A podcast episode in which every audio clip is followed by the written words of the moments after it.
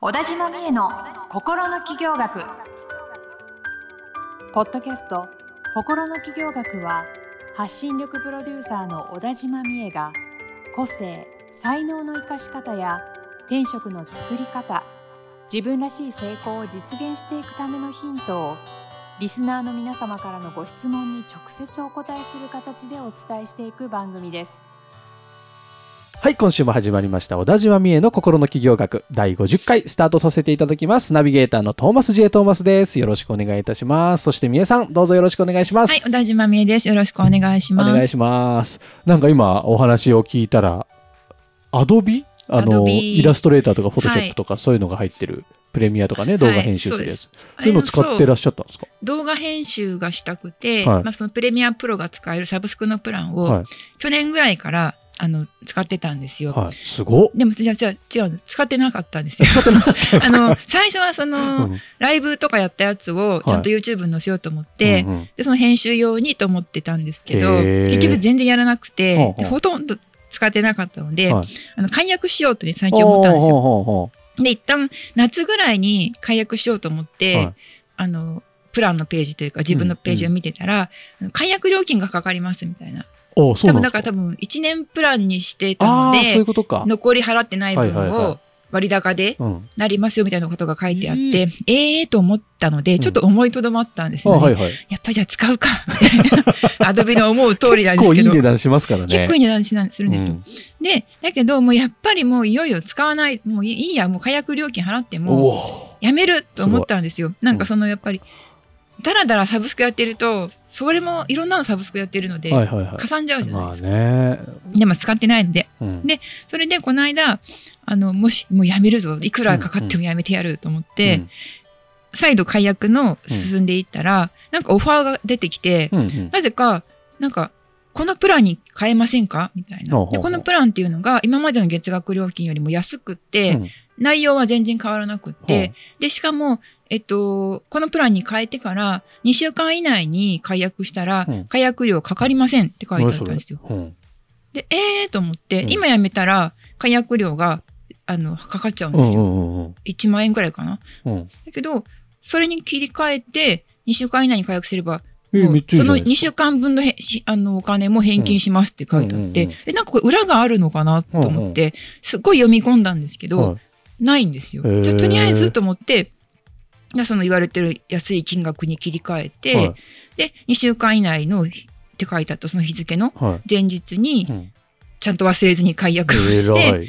で、そしたらその解約費料金もかからなかったし、その2週間分の料金も返ってきたし、ごいっていうことがあったんですよ。へで、このオファーは一体何なんだろうと思って、はい。だから何なんでしょうね。そのやっぱり一度辞めようとしてうん思いとどまった人がもう一度辞めようとした時に出てくるそのオファーがねプログラムされてあれるのじゃないですか。だか。からそれで、で、ちょっと安くなるわけですよね。はい結構な割合で、多分統計とかで、それで、ちょっと安くなってそっちに変えると、うっかりそのまま1年、2年続けちゃう人でがいるってことですよね。それが分かってての施策ですよね。ですよ、絶対。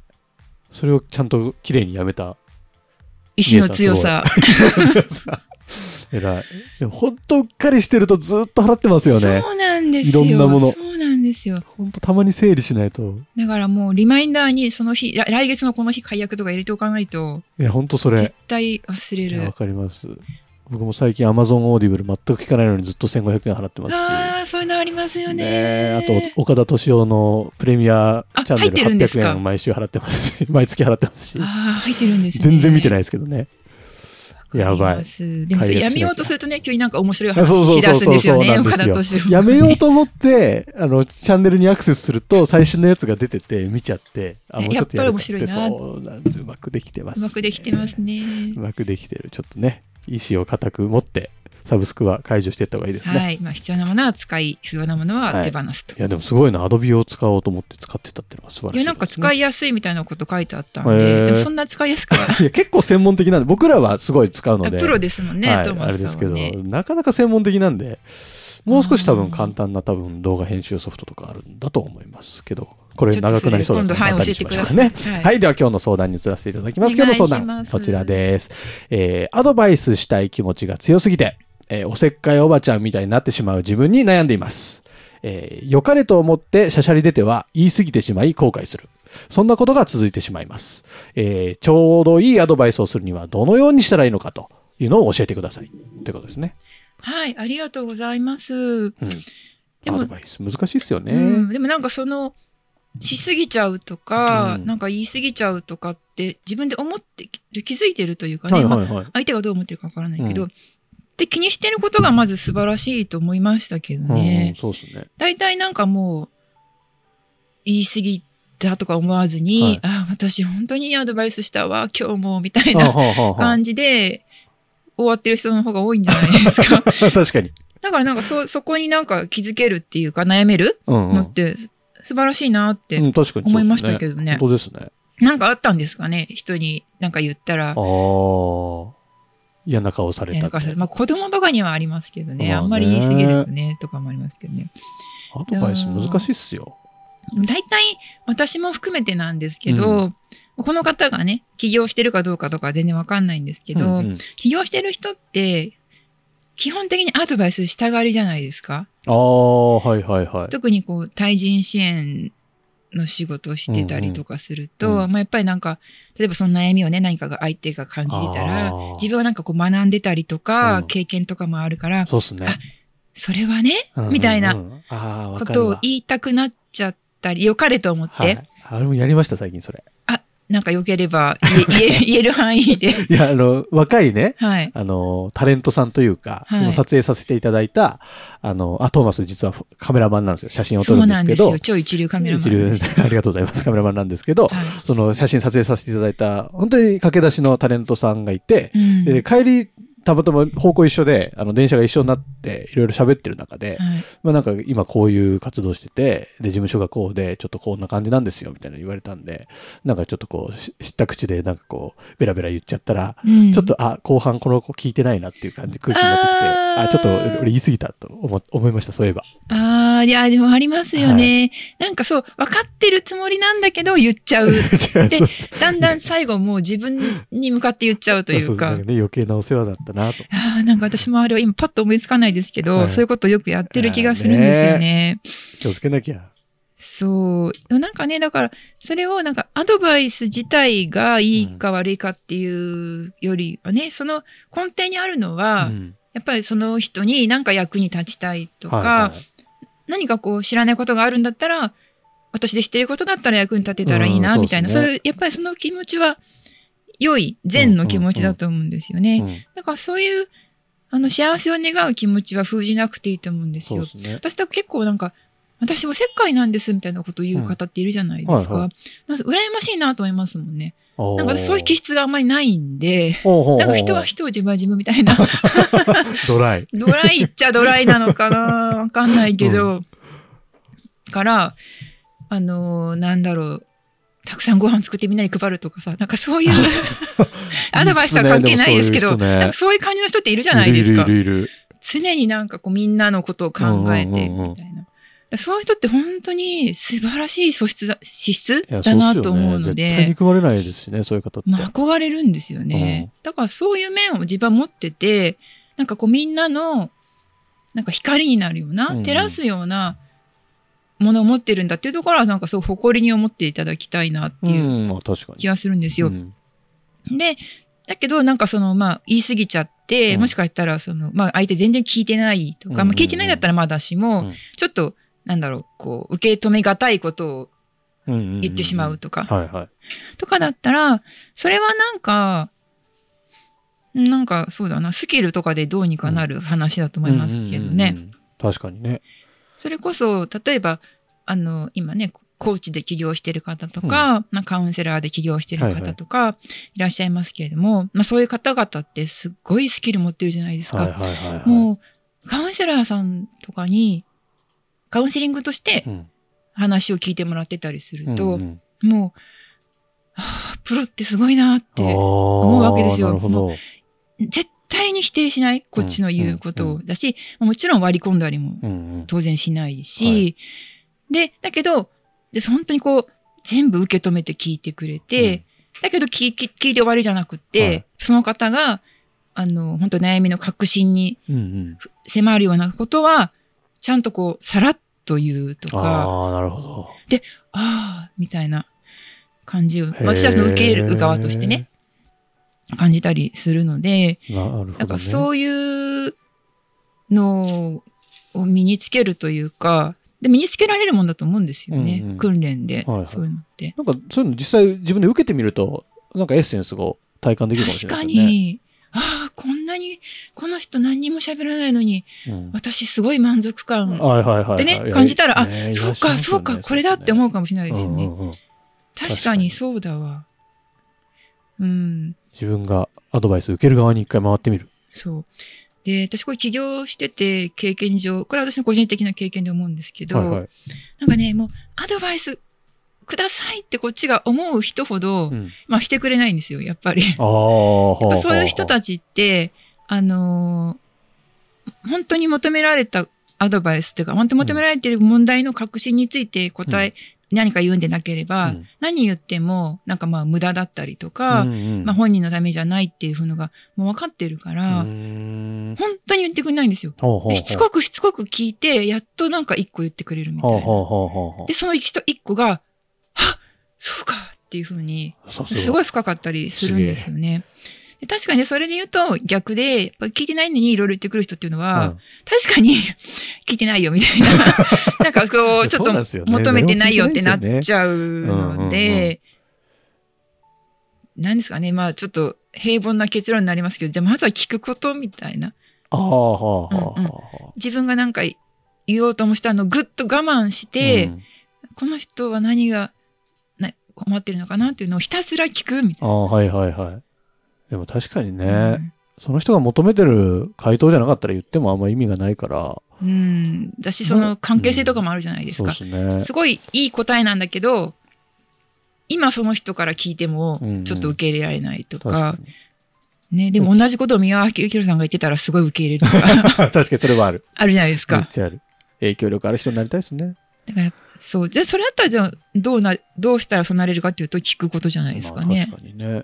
そうですね。今どういうふうに考えてそういう行動をしてるんですかっていうような問いかけをうん。していく中で、問いかけの中で気づいてもらうというか、そうですよね。あ、そうそう。上手い人ってそれありますよねそう。いうことなんでしょうねア。ドバイス、これこれこうしたらいいよとは言わないですもんね。うんうんなんかこう質問重ねていく中で、相手が自分で、あ、私こうすればいいかな、なんか自分で気づくようにやっぱりこう、持っていく。だからその答えをその人が、そのアドバイスしたい人が持ってる答えを、うん。に誘導するんじゃなくて、うんうん。アドバイスする側も別に答えは持ってなくて、うん。その本人のがどうしたいかっていうのを一緒に探っていくのがいい関わりだみたいな。答えなんてないですからね。何事も。確かに。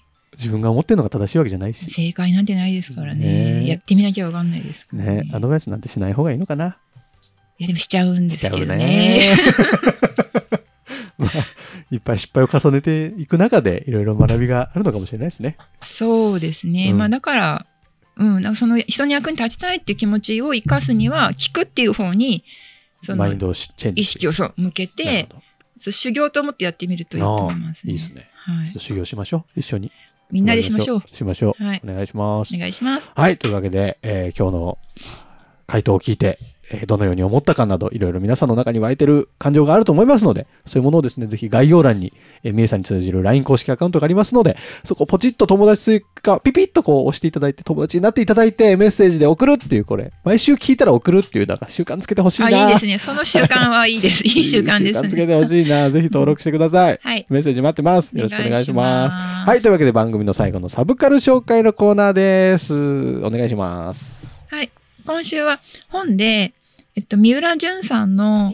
ない仕事の作り方っていう本なんですけれどもない、仕事の作り方。三浦淳さんわかりますかね？まあ、サブカルといえばみたいな人で、はいはい。なんか。まあ、マイブームとか、うん、ゆるキャラとか、そういうネーミングの創始者っていうか、あ、そうなんだ。そうなんですよ。でもあって、まあ、もともとは漫画家なんですけど、やっぱりいろんななことをやっていて、うんまあ、音楽やったりとか、はいはいいろんなそういう、自分でそれこそマイブーム、自分の本当に好きなものを、えっと、まあ、流行らせるというかね、あのしてきた人なんですよね。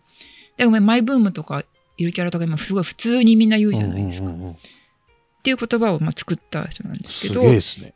でなんかそのそういうねなんか自分が夢中になってるものを広めていくために、うんそのき思いつきから企画そのどこかに載せてもらう媒体とかに載せてもらうためうんの営業でイベントやるんだったらイベントとか、うんうん。全部を自分でやるので。その考え方は一人電通と僕は呼んでいますみたいななるほど、なるほど。